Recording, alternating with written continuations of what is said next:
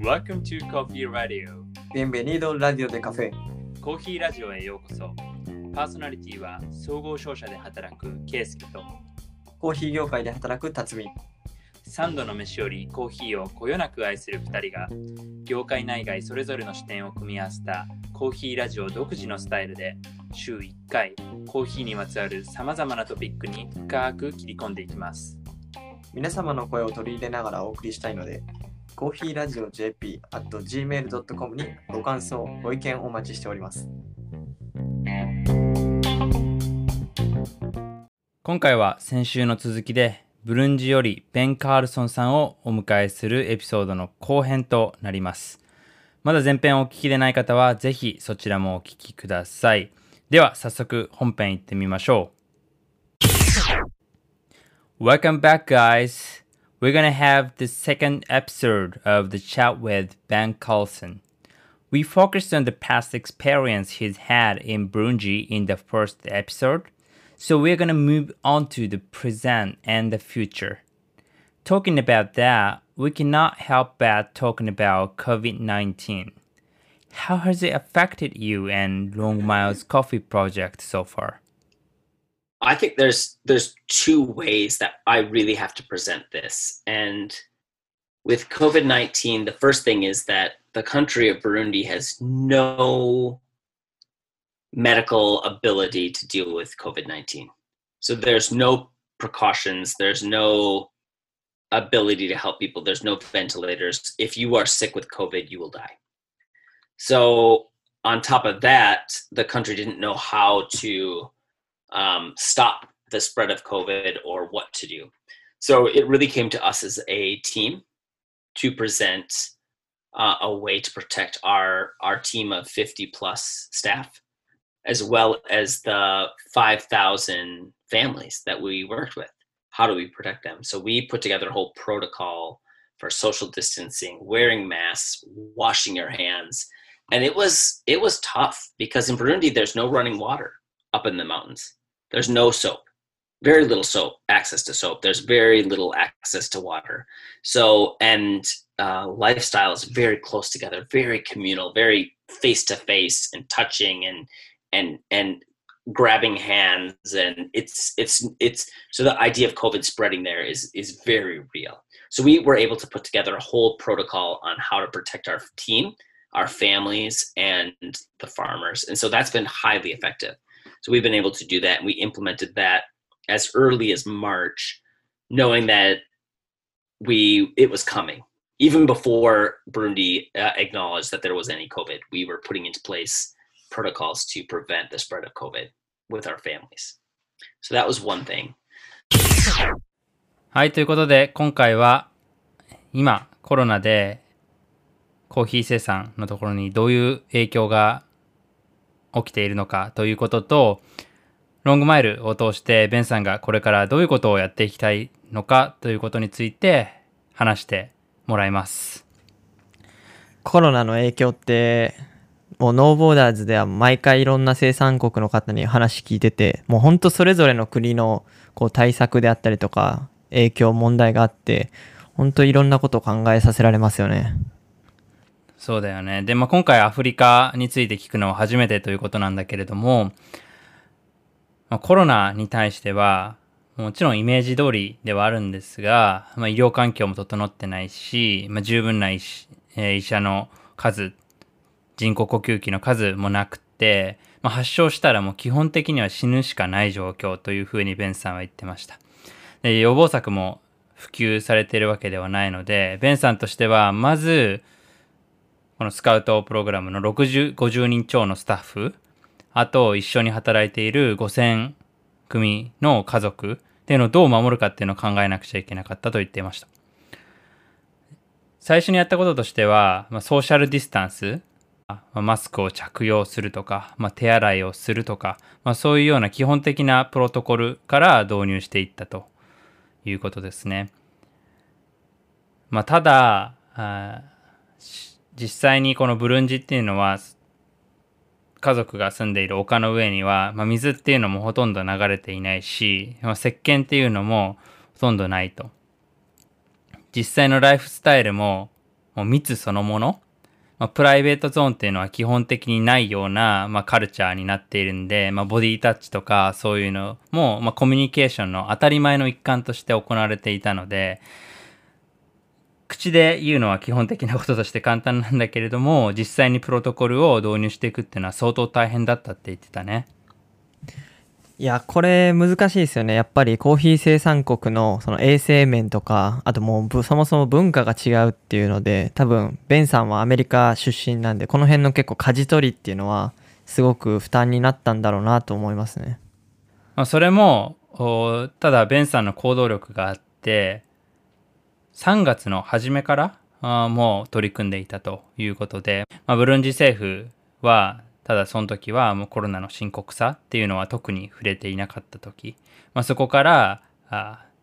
プロトコルを導入しようと取り組まれていてなんとかあうまくいったというふうには言ってましたね。はいということで次は、まあ、そんなあコロナの状況でどういうようなあコーヒー生産の状況になったのかというところを深掘りしていきます。But the other aspect of COVID was that Christy and I were supposed to be back in Burundi for harvest.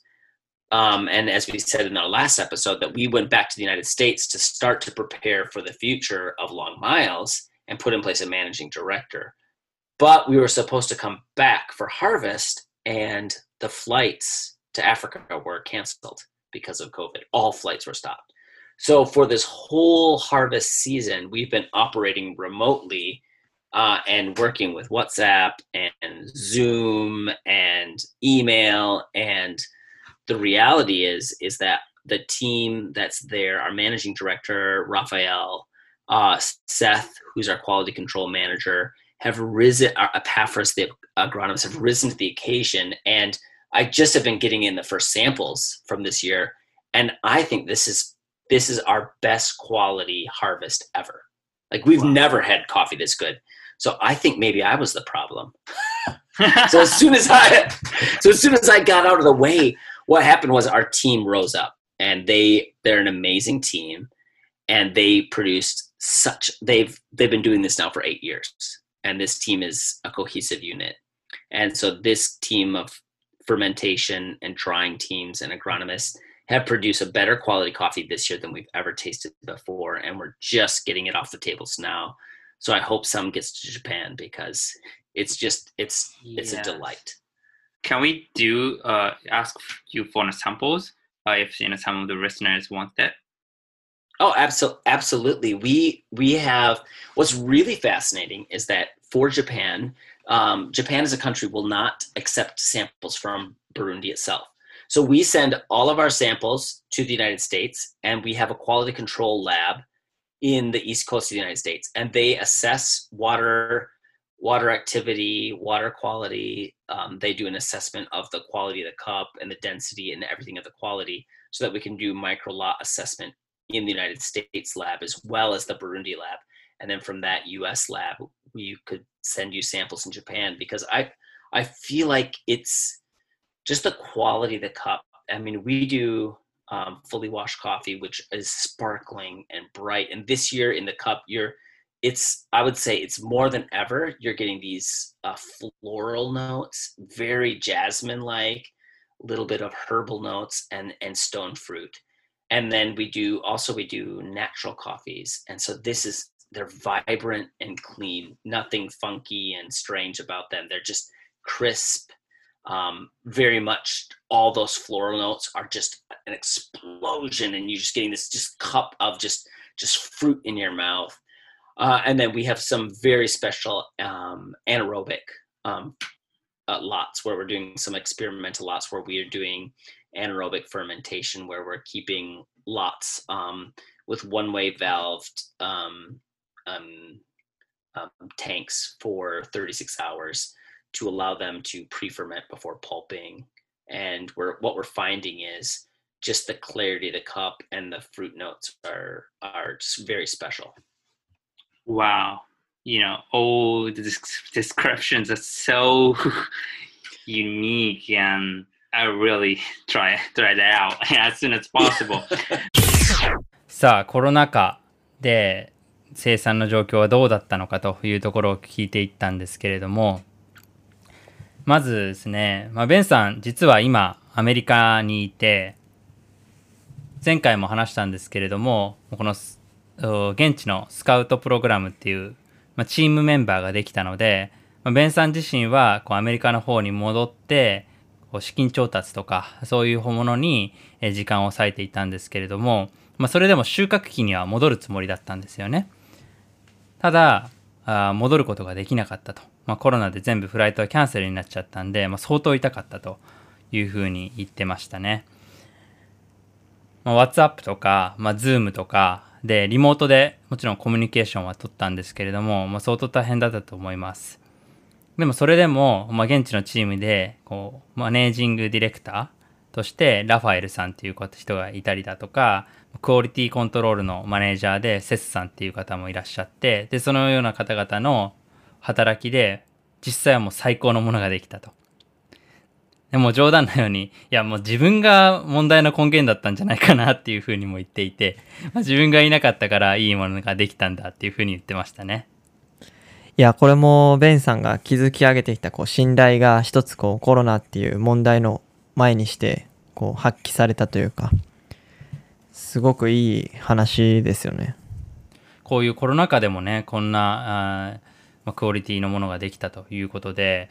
このサンプルっていうのもちょうど出来上がってきているので、まあ、もちろん日本の方々にもぜひ頼んでもらいたいというふうに言ってくれてたんですけれども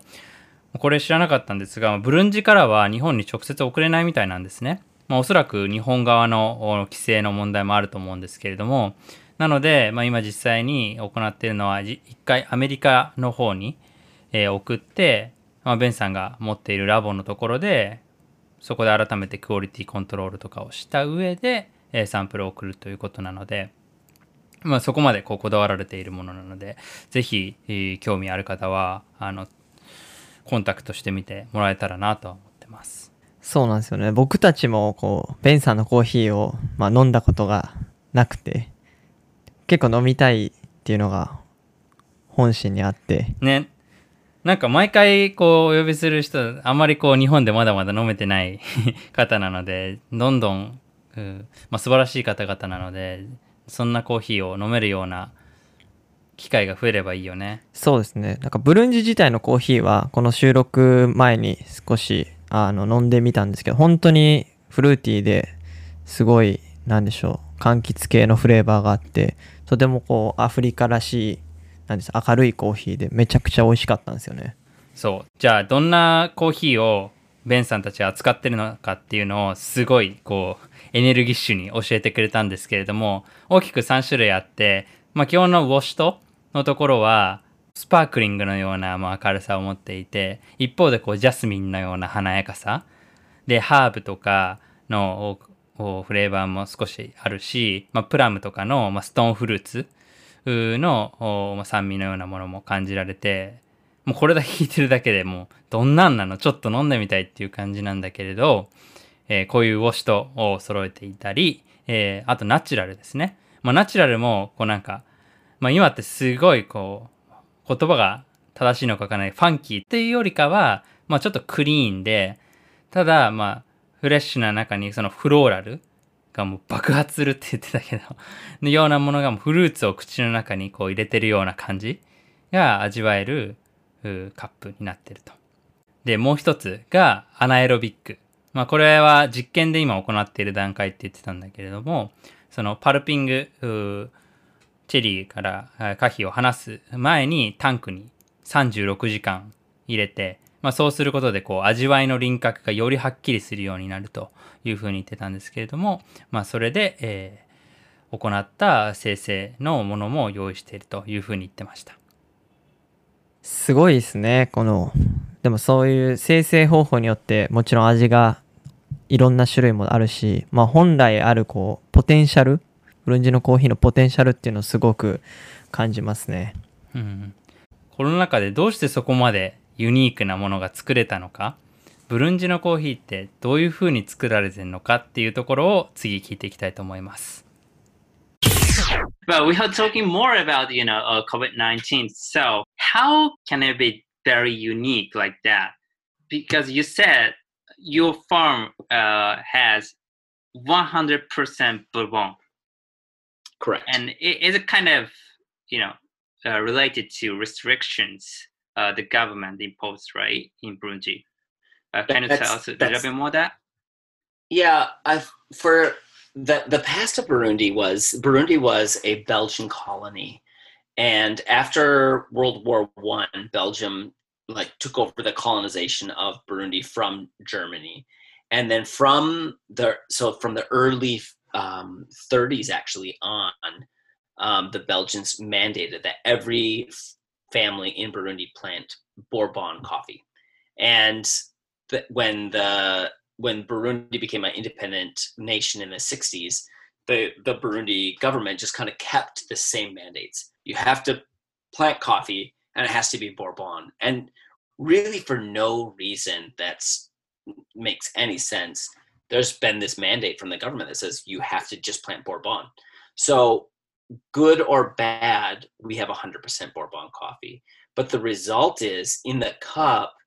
um, and I don't know how your listeners, uh, wh- you know, what their level of palate is and whatnot. But when you drink a hundred percent Bourbon coffee, you know it, especially when it's a Burundi coffee, because for long miles, all of our coffee grows from 1800 to 2100 meters uh, above sea level. So this is very high elevation Bourbon coffee. So the flavors in the cup are very floral very fruit forward. Um, the acidity is really sweet. And I would say stone fruit and dark berries are the predominant flavor notes that we're getting year upon year. Um, but but the kind of the unique thing about Long Miles is is that we learned a lot from winemakers around the world, and winemakers are really taking terroir into effect. What happens when you're on the west side of a hill versus the north side of a mountain? what happens when you're right on the edge of a rainforest and so every single hill that we work on and we work on 12 different hills so every single hill we keep separate and every single hill we keep every day lot separate so when you drink a long miles coffee you're drinking a unique lot to that hill to a specific day or two or three day period so to capture the terroir the flavor, the environment of that hill. And so what we what we've realized is we've been able to hone in, you know, where the best coffee is in Burundi, and then we've been able to grow coffee there. And how do you grow it best? And then we've been able to maximize and try to really take Bourbon and, and try to highlight all of its good values. Wow, that is so appealing. Great. はい、続けて、えーじゃあなんでそこまでユニークなあカップがブルンジで作れたのかということについて語ってもらいました。でまずですね、ブルンジはあのブルボン100%なんですね。まあ、100今ではもう少しだけバラエティがあるんですけども、ほぼほぼブルボン。でこれは歴史的な意味合いがあって、えー第一次世界大戦以降、まあ、ドイツからこうベルギーの植民地になったんですけれどもそのベルギー政府が1930年代にもうブルボンのみ作ることを義務付けたと。これ実際にはまあ特に理由がなかったらしいんですけどただその独立後もまあその義務っていうのが継続していてブルボンを作っているところが多いと。で、まあなんかこう、ブルボン100%って聞くと、まあなんかあんまりこう、バラエティがないようなイメージがあるんだけれども、実際にはブルンジの、まあ、土壌っていうところとか、あとは標高も、ベンさんのところは1800から2100メートルっていう、まあ、かなり高いところで作っている。まあ、その、恵まれた土地から、まあ、フローラルで、まあ、フルーツさが前面に出ている。そして、まあ、ブルボン特有の甘さっていうのも健在で、まあ、先ほども話したけれど、まあ、ストーンフルーツとか、まあ、ダークベリーが、まあ、メインの味わいになっていると。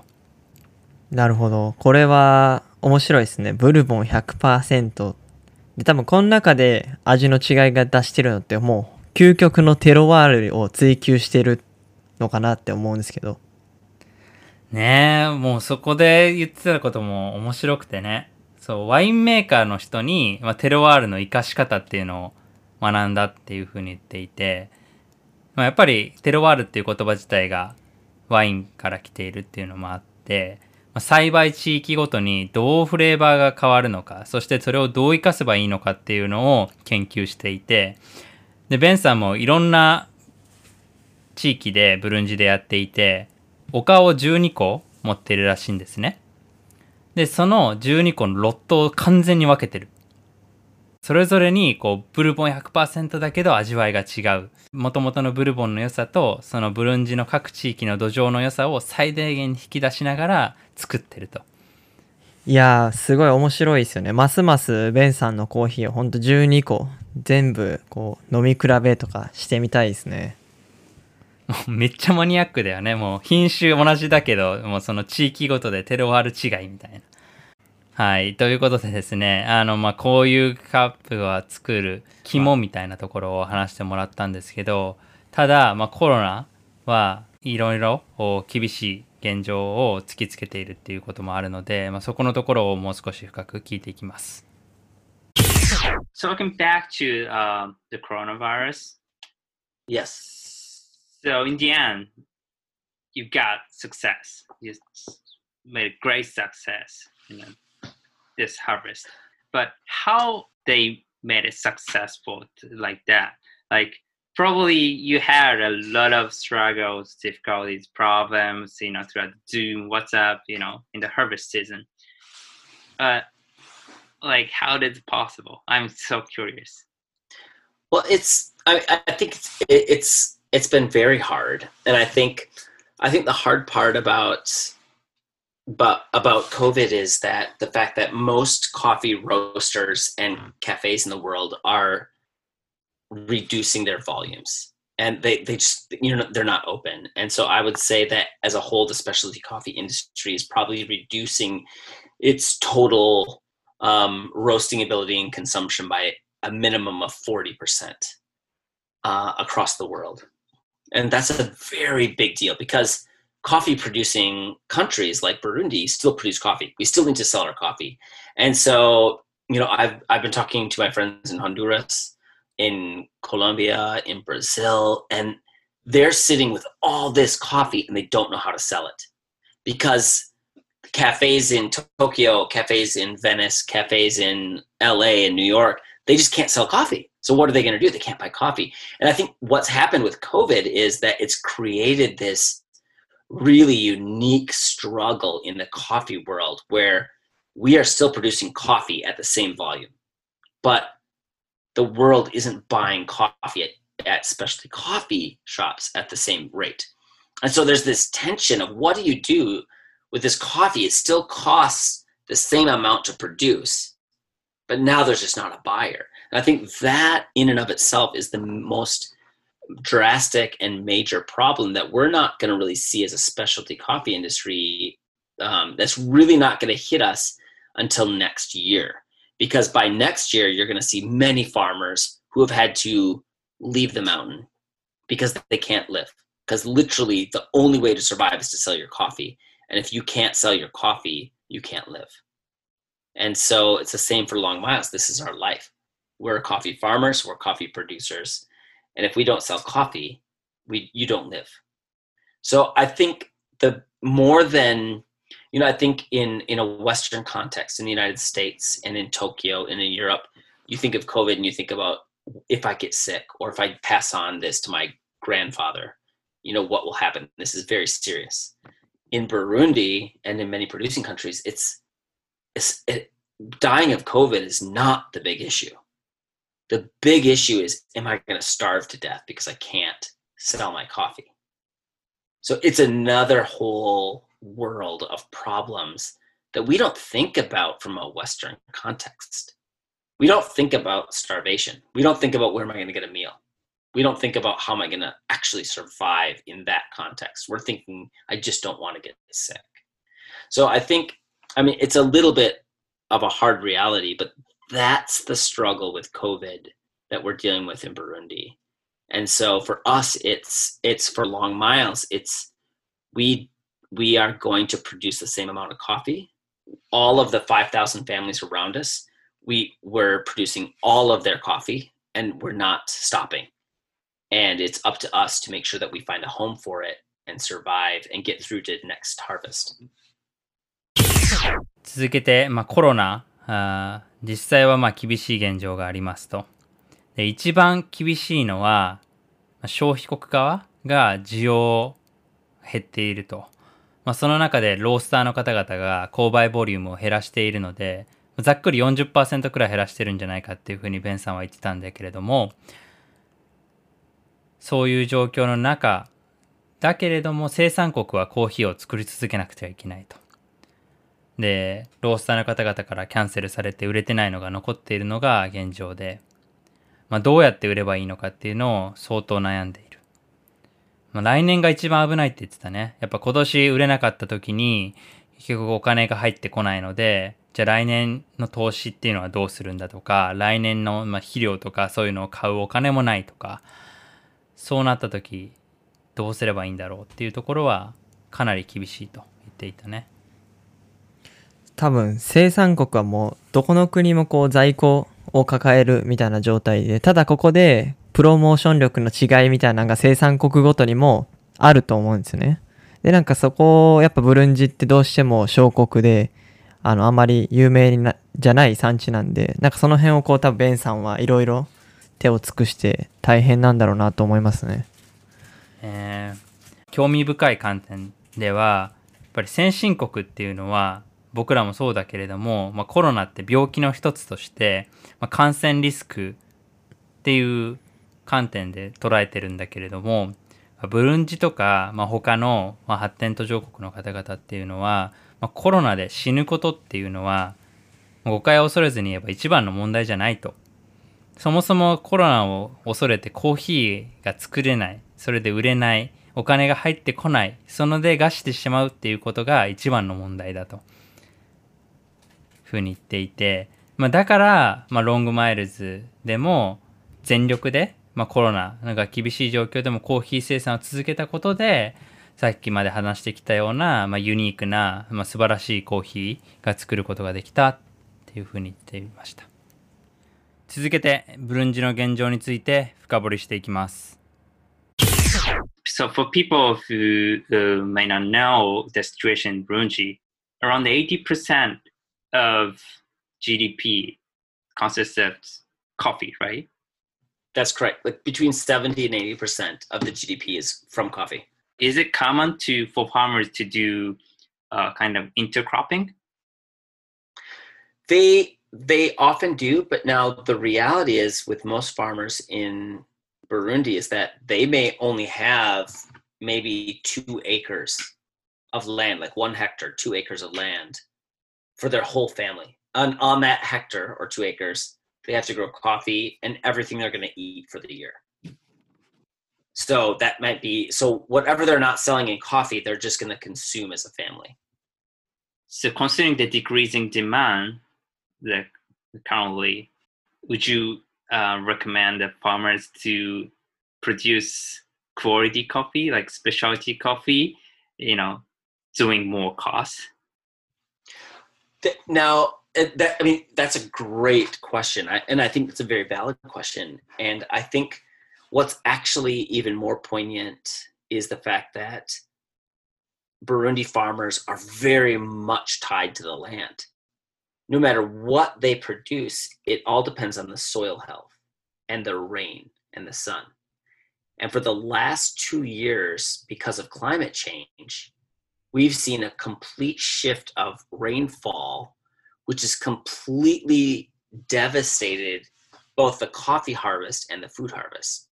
So now, if you even put COVID aside and just look at the total production of coffee and other food products, in 2019, Burundi as a whole only produced 20% of their total coffee production on average. In 2020, because of the climate change and rainfall, we only produced 60% of the total production on average. So that means over a two year period, we were 120% lower production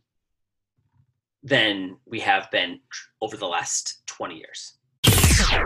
はい、続いて、ブルンジの現状 について、えー深く聞いていきました。ブルンジはですね、あのコーヒーが GDP の7、8割を占めているんですよね。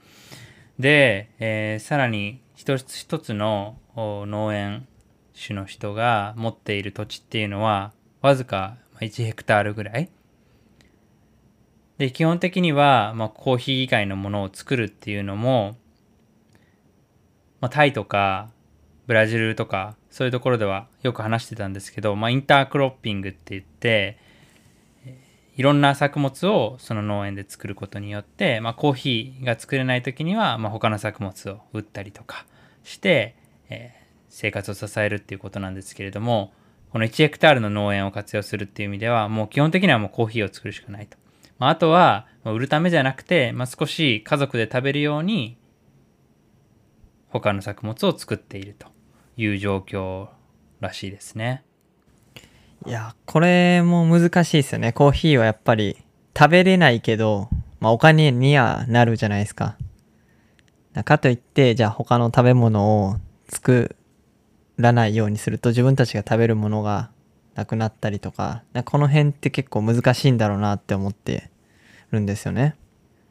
そうでその中で聞いたのがじゃあそういう農家の人たちに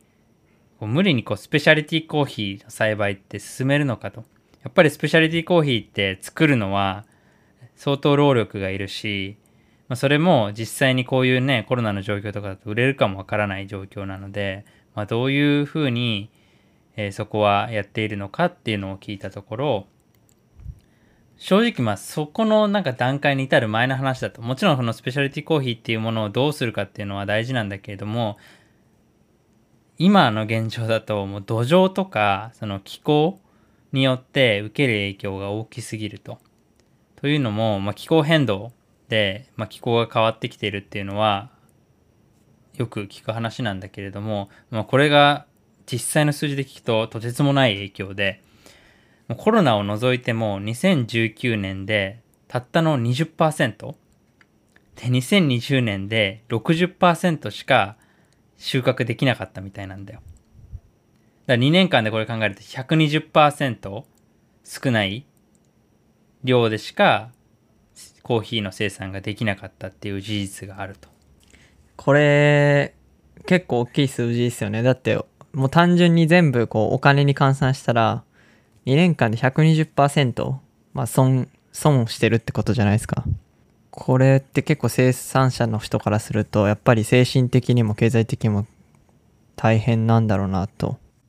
なので、まあそういう現状を見ながら、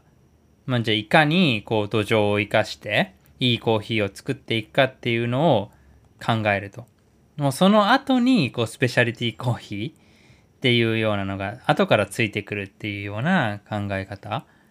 みたいですね。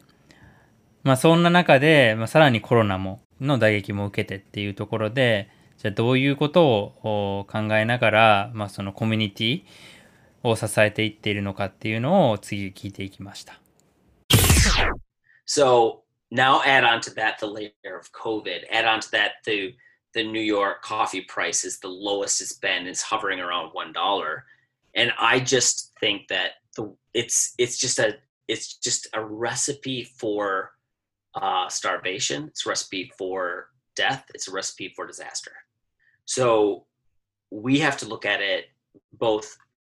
intrinsically from a holistic perspective of how can we affect um, the change that we need to do to affect climate change in a positive way and what can we do today to make sure that the farmers we're working with are going to survive that their kids will go to school and that they can eat for this year so those are the things that long miles are dealing with. We're not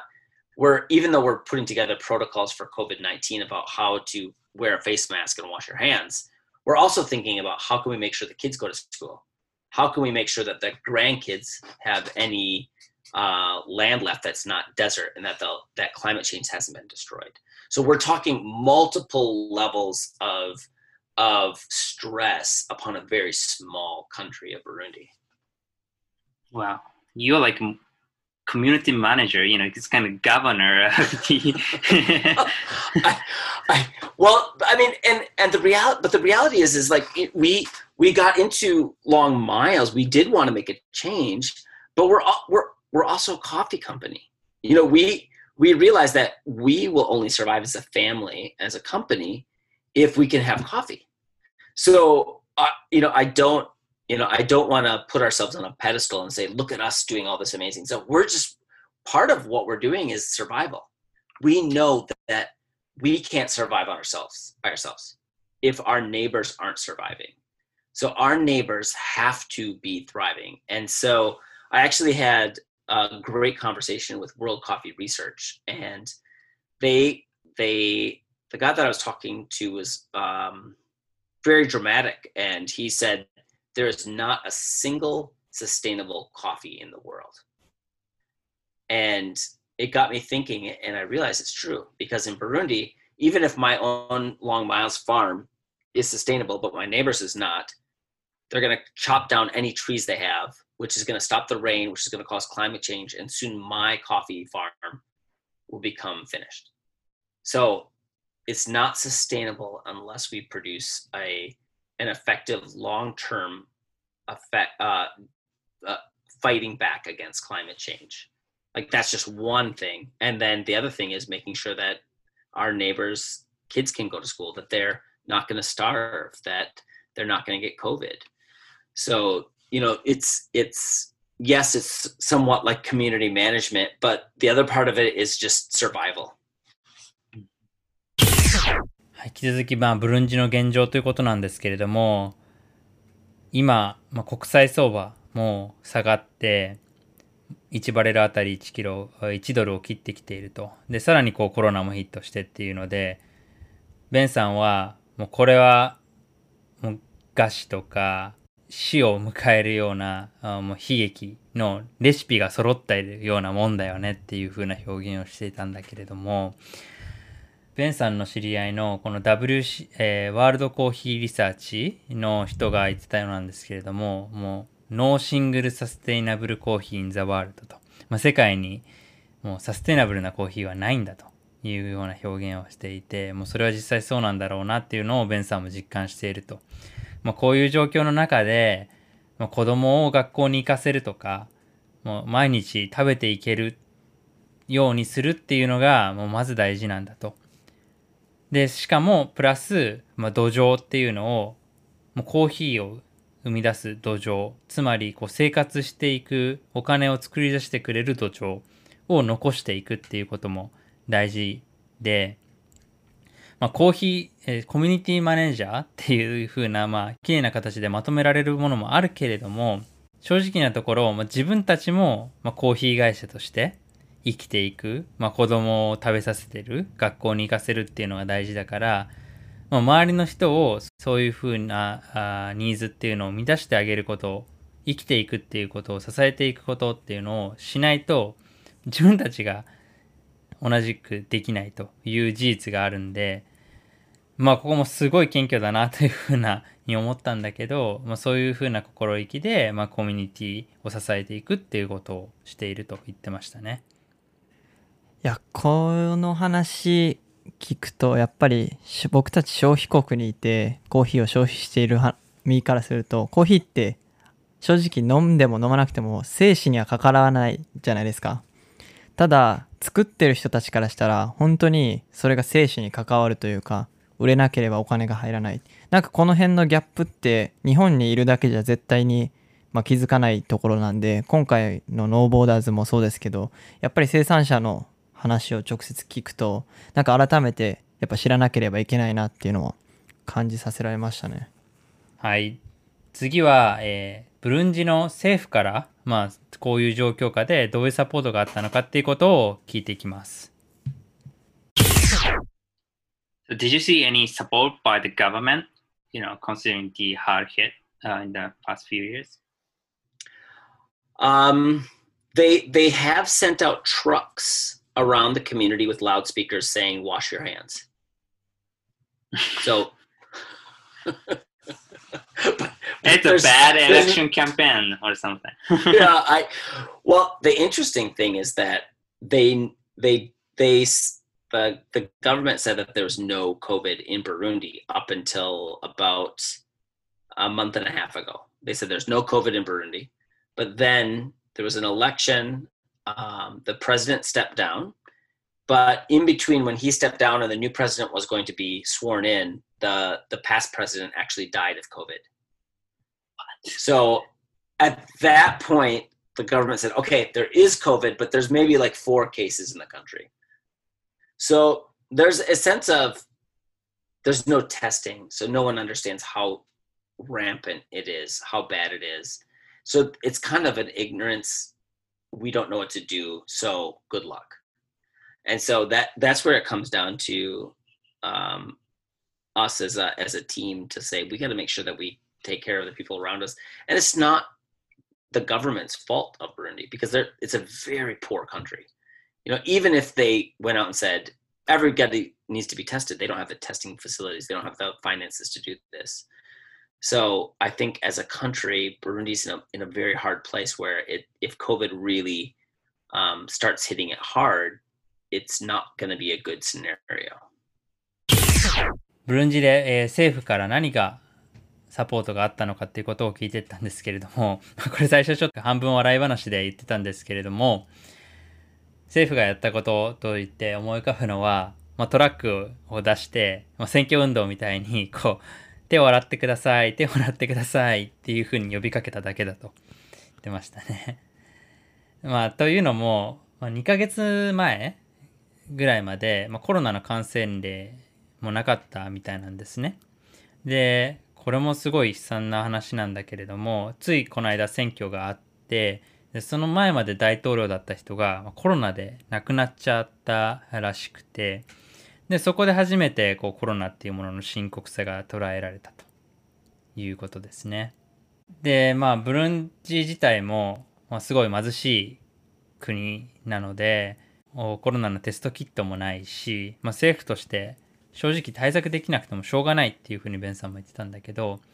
ベンさん自身としてはまあロングマイルズコーヒーとして、チームとして何かしなければいけないという状況だったと言ってましたね。まあただ、だから正直、もうこれ以上、まあ今後コロナがひどくなってきたら、国としてはもうどんな対策も取れないんじゃないかなっていうふうなことも言っていましたね。この問題はなんかちょっとこうコーヒーとはまた別のその国まあ国のその制度とか社会的な問題になってくるとは思うんですけどまあベンさんのこうコミュニティマネージャーとしての責任っていうのの強さっていうのを改めて感じますね。まあ、ここまで、えーまあ、ブルンジの現状っていうのを、まあ、コロナの影響とかも含めてリアルに深いところまで聞いてきたんですけれどもまあここからはまあ少しポジティブに、まあ、今後のことについて、まあ、明るい未来のことについて話していきたいと思います。uh, considering with uh, all the situations you've uh, shared with us, uh, we're like to talking about the positive things. It's on relationship Yeah. coffee. Uh, so we all value the relationship coffee, but sometimes there is a kind of misconception of it because someone just seeing the relationship coffee is wow, that's great, you know. That's sometimes like a good marketing tool to you know promote it to you know the the coffee lovers in the consuming countries. But we have to know that all realities now happening in just as you explained in Brunji. So how hard you think it's really implement that kind of relationship coffee structure to the real business world, real coffee farming situation? That that's such a unique and great question, and I think because you are not a roaster, you'll ask that question. I think it's a hard question for roasters to talk about because roasters want to use that as a marketing tool. They want to say we have a relationship with this Kyanza washing station.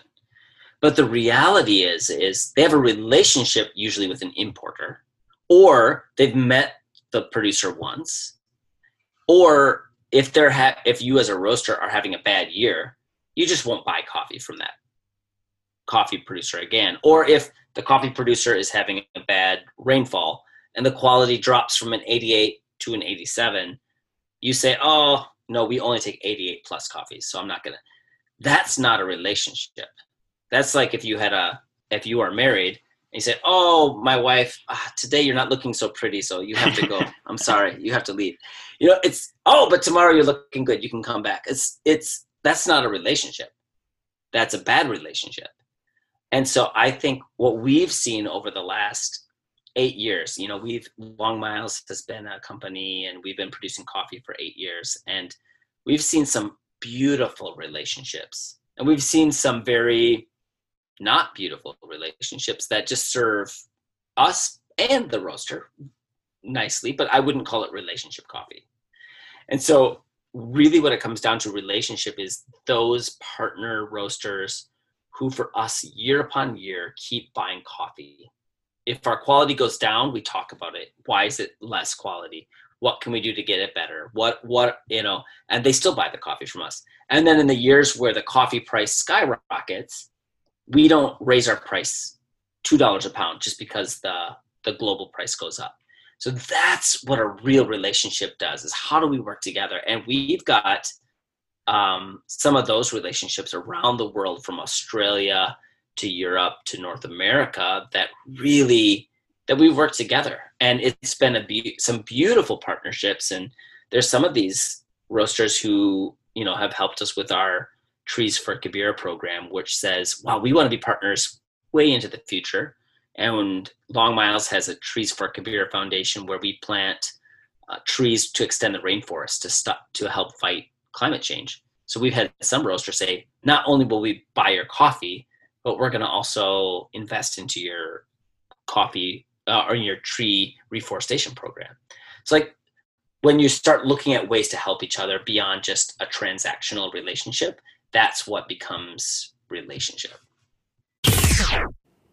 はい。ということで、ポジティブなあ話題として、リレーションシップコーヒーのついて話していきました。 まあ、リレーションシップコーヒーっていうのは、まあ、その名の通り、こう、関係性の中で、生産者の方とロースターの方の、まあ、ダイレクトトレードと同じ文脈なんですけれども、その関係性の中で、えー作られるコーヒーのことを表してよく言われますと。で、聞いたのが、まあ、結構リレーションシップコーヒーといっても、なんかそれをこうマーケティングの道具として消費国側でも使われがちなんじゃないかなというところで、リレーションシップコーヒーの意義っていうのをどういうふうにベンさんが捉えているのかっていうのを聞きましたと。で、ベンさんが言っていたのは、リレーションシップコーヒーっていう形で、えー消費国で売ってる人も、まあ、インポーターを通して生産者を知っているだとか、まあ、昔生産者の人に一度会ったことがあるとか、まあ、そういうみたいな人は実際多いとは思う。だけれども、そういう時に、まあ、良くない豆だった時は買わないとか、じゃあある一定のスコアで88点以上だったら買わない。87点を、今年お前87点だから買わないとか、そういうスタンスは絶対ありえないと。そういうのはリレーションシップコーヒーとは言わない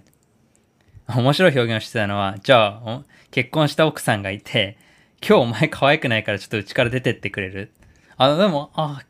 今日は可愛いな、お前いいよ、ここにいて、みたいな。そういうのは全然、ね、いい関係とは言わないでしょ、ということを言っていて、だから、まあ、ロングマイルズとしてやっているリレーションシップコーヒーっていうのも、質が悪くても、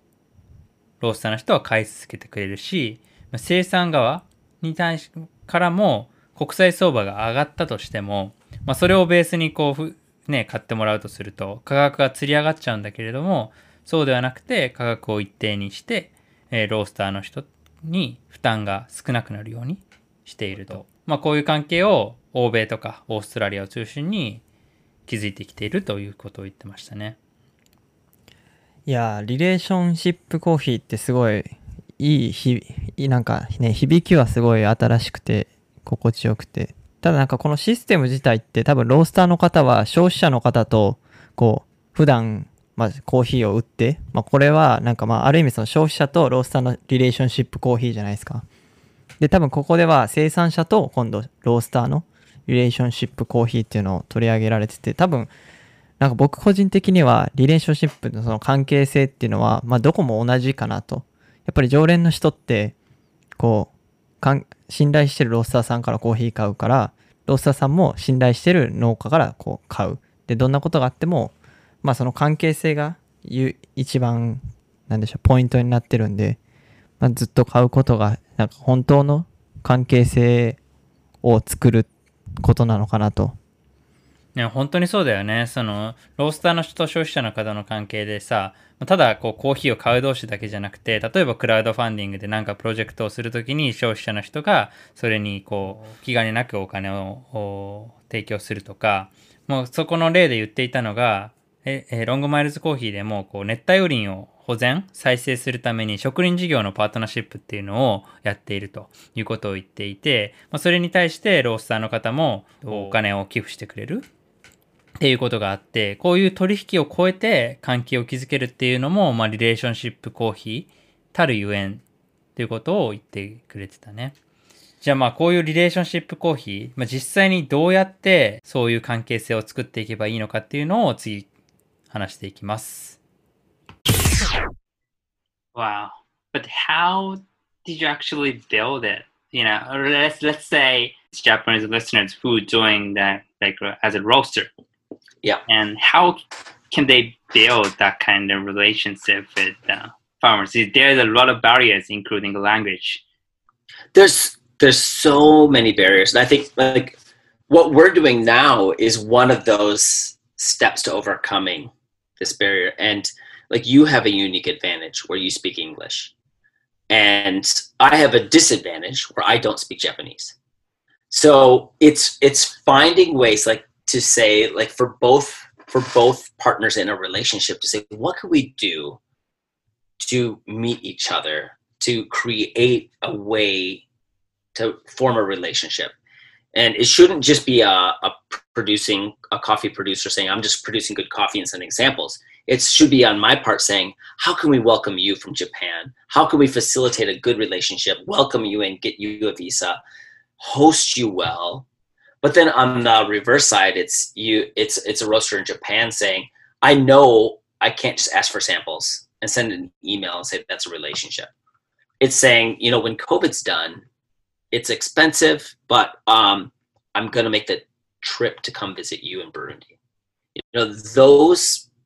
people who have come to Burundi to visit us have become more than just coffee buyers. They're really friends for life. You know, when you go to Burundi and you're eating goat on a stick and you're sleeping under the stars and you're it's raining and your four by four is about to fall off the side of a mountain, but you survive and you drinking a warm beer at the end of a day, you're like, wow, this is, we are more than just coffee buyers. You know, this is something special. So I would say that, you know, visiting and be having that actual interpersonal connection has really helped create some of those long term, real relationship um, partnerships with roasters. Um, and some of that has actually come through just um, meeting, not in Burundi, but meeting at specialty coffee events or um, talking over, you know, over Zoom or over over email and saying, "Hey, let's we're both going to be in in Europe for the barista competition. Let's meet and have dinner and talk and talk about what would it like be like to work together in the future." So I think it's it takes more than just asking for samples. It takes, hey, how can we connect? How can we find more about you? And that it goes both ways. So I, I hope that answers the question because it's Yeah. it's not it- yeah it's not just about coffee buying. It's about relationship building. Yeah, totally makes sense. Thank you very much. はい、えー、リレーションシップコーヒーをどうやって作っていけばいいのかっていうところを聞きました。まず生産サイドなんですけれども、まあ、ベンさんとしても、まあ、ただいいコーヒーのサンプルをロースターに送りつければそれで終わりではないというふうに言ってますね。例えば日本の人だったらどう、ブルンジに来た時にどうやったらあ彼らをホホストでできるのかと。ウェルカムすることができるのかっていうのをもう常に考えているということを言ってましたね。で、ロースターサイドも、例えばじゃあ今こうコロナの時期にただこうサンプルを要求していい悪いっていうのをコメント返すだけじゃなくてもうこの時期が終わったらあブルンジに訪問するからねというような思いを伝えるだけでも違うしここでこう想像してみてほしいっていうふうに言っていてブルンジでこう星空の下で、まあ、一緒に過ごしたりだとか、まあ、大雨になって、まあ、四駆の自動車で運転してるんだけど、それがこう、ぬかるみに回ってこう倒れそうになる経験を一緒にしたりだとか、これも、いい、生々しくて面白いなと思ったんだけど、冷えてないビールを、こう、一日の終わりにね、一緒にこう飲んで楽しんだりとか、まあ、そういうこう、ビジネスの関係だけじゃない特別な何かっていうのを感じる経験だったりとか、まあ、そういうのを気づいていきたいんだっていう気持ちを示すっていうのがまず第一歩だろうというふうに言ってたね。いやそうですねこれなんか今回はロースターとその生産者の話にのだったんですけどまあ僕はなんかこう消費者の方もま同じことが言えるのかなと思ってやっぱり自分が普段飲むコーヒーを誰が作ったのとかまあ誰がこう持ってきたのとかっていうのを考えてまあそこでこのブルンジの例じゃないですけどこうその生産者との関係っていうとこに注目したらこう自然とそういう情報が出てるロースターからコーヒーを買ったりとかなんかこう関心が向くんじゃないかなって思いますね。加えてベンさんはさすがにこう農園訪問をするっていうのもハードルは高いっていうのは分かっているからもちろんなんか展示会とかそれこそ SCAJ とかそういうイベントで会うでもいいし、まあ、ズームで深い会話をして、今度会う約束をする。そんなの小さなことでもいいんだけれども、まあ、とにかく、ただこうサンプルを渡し合う。で、評価し合うだけの関係じゃないんだっていうことを分かってほしいっていうことを言ってました。ということで、まあ、最後に、えー、2020年、まあ、その先、まあ、ロングマイルズコーヒーにとって、まあ、どんな未来が待っているかということについて、次聞いていきます。So think towards the future, 2020, yeah. it's gonna be a um, tough year expected with a lot of uncertainties. But yep. how how can you pivot that you know for the Long Miles Coffee project? Well, I think there there's two amazing things. One is is that this is probably our best quality coffee season ever. And I said this in the last episode, but you know, we're finding that even though there's reduced volume and COVID impact is huge, we're seeing our quality. And I think maybe it's because of two years of low low quantity of coffee, we've been able to really take care of our trees. And the result is amazing quality. So we're seeing all of our lots being 87, 88, 89 scoring coffees. And so we're excited to see what roasters do with this. And often when we cup at 88, that means it's going to be an 89.90 coffee when the roaster gets it because I'm not a roaster and, and your listeners who are roasters are much better than I am at roasting. And so they make a beautiful thing out of this. So the first thing is, is that in 2020, I think Long Miles coffee is, it's the best we've had. So I'm, I'm excited and it's, it's kind of a relief amidst all of the drama to see something beautiful emerge. So that's one thing. And then the second thing is that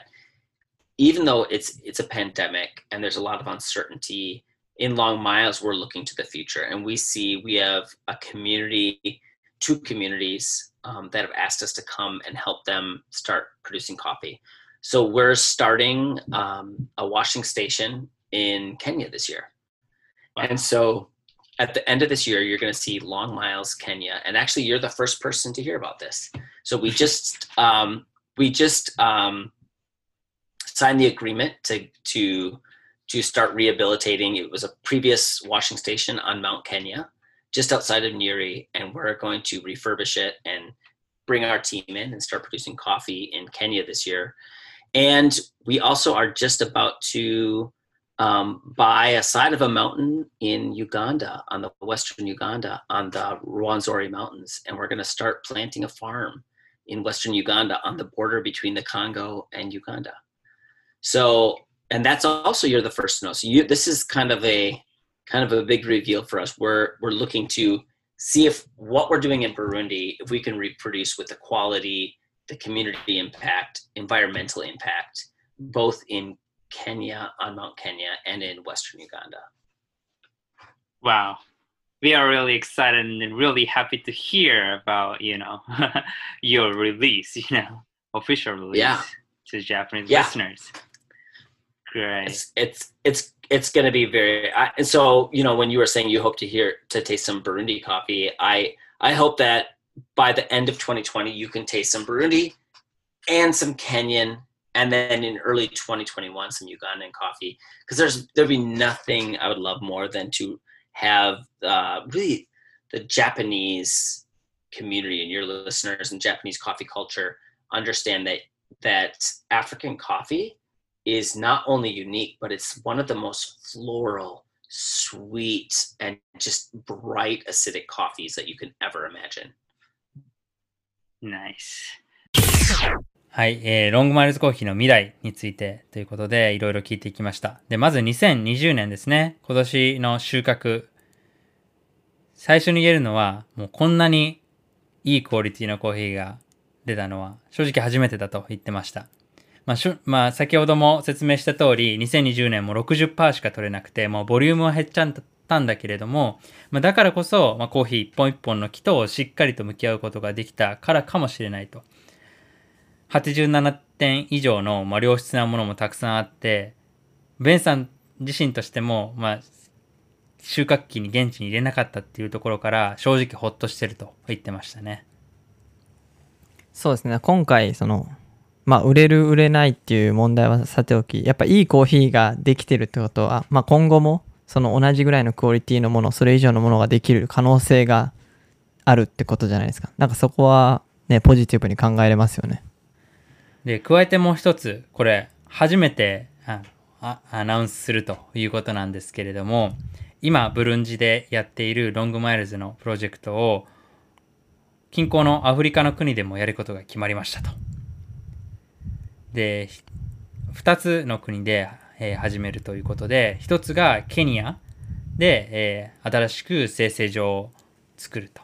いうのと、もう一つ、えーウガンダ、ウガンダですね。ウガンダの西部で、の国境のところに、まあ、土地を買って、そこでコーヒー生産を始めるということを教えてくれました。で、まあ、ブルンジでやってきたことを実際に他の国でも再現できるかっていう意味では、本当に大きな挑戦になるということを言ってますね。いやこれでねケニアとかウガンダって多分日本でコーヒーの取引っていうのもあるんでなんかもしかしたらベンさんのコーヒーが日本に入ってきやすくなるかもしれないんですごい楽しみですよねね楽しみだね。で、ベンさんとしてもやっぱアフリカのコーヒーっていうもの、そのものにもすごい、えープライドを持っているので、そのアフリカのコーヒーがいかにこうフローラルでもう甘くて、でもフルーティーなのかっていうのを生産、えー消費国の人に示せるっていうのが、まあ、すごい楽しみだと言ってくれましたね。ということで、あの、いろいろ聞いてきましたが、ベンさんに最後、えーリスナーの方々へのコメントをいただきました。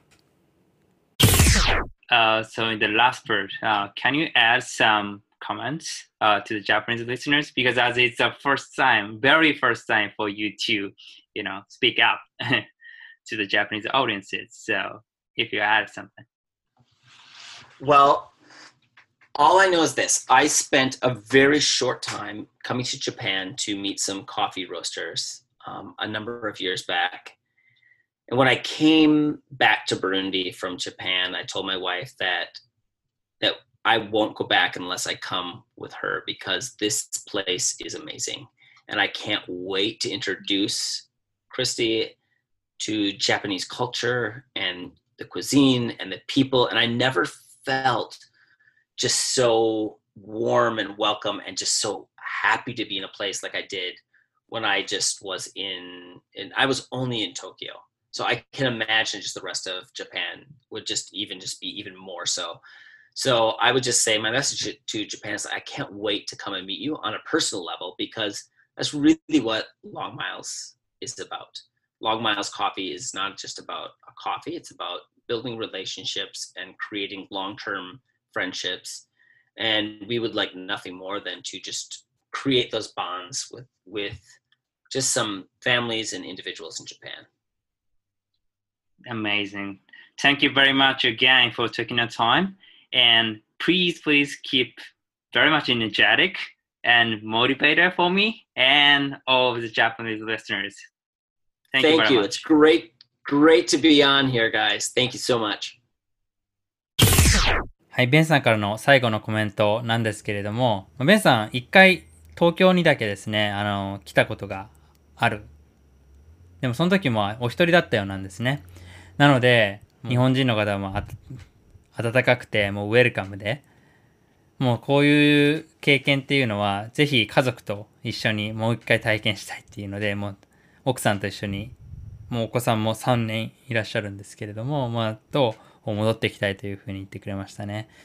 まあ、こういうふうに言ってくれるのは本当に嬉しいよね。そうですね。なんかベンさん自身もやっぱりこう関係っていうのにすごいなんか人間臭いところがすごい多分好きな方なんで、なんかこう日本と関係を持ちたいっていうのはなんかもうすごい嬉しいですよね。はい、ということで、あの日本にはまだベンさんのコーヒー入ってきてないんですけれども、ぜひですね、あの、ロースターの方とか、インポーターの方々と、パーソナルなあレベルで、えー、会えるのが本当に楽しみだし、長期的な関係を、えー、皆さんと作っていければっていうところを最後話してくれました。はい、ということで、えー、今回は、えー、ノーボーダーズ第4回目、えー、ブルンジーからベン・カールソンさんをお迎えしました。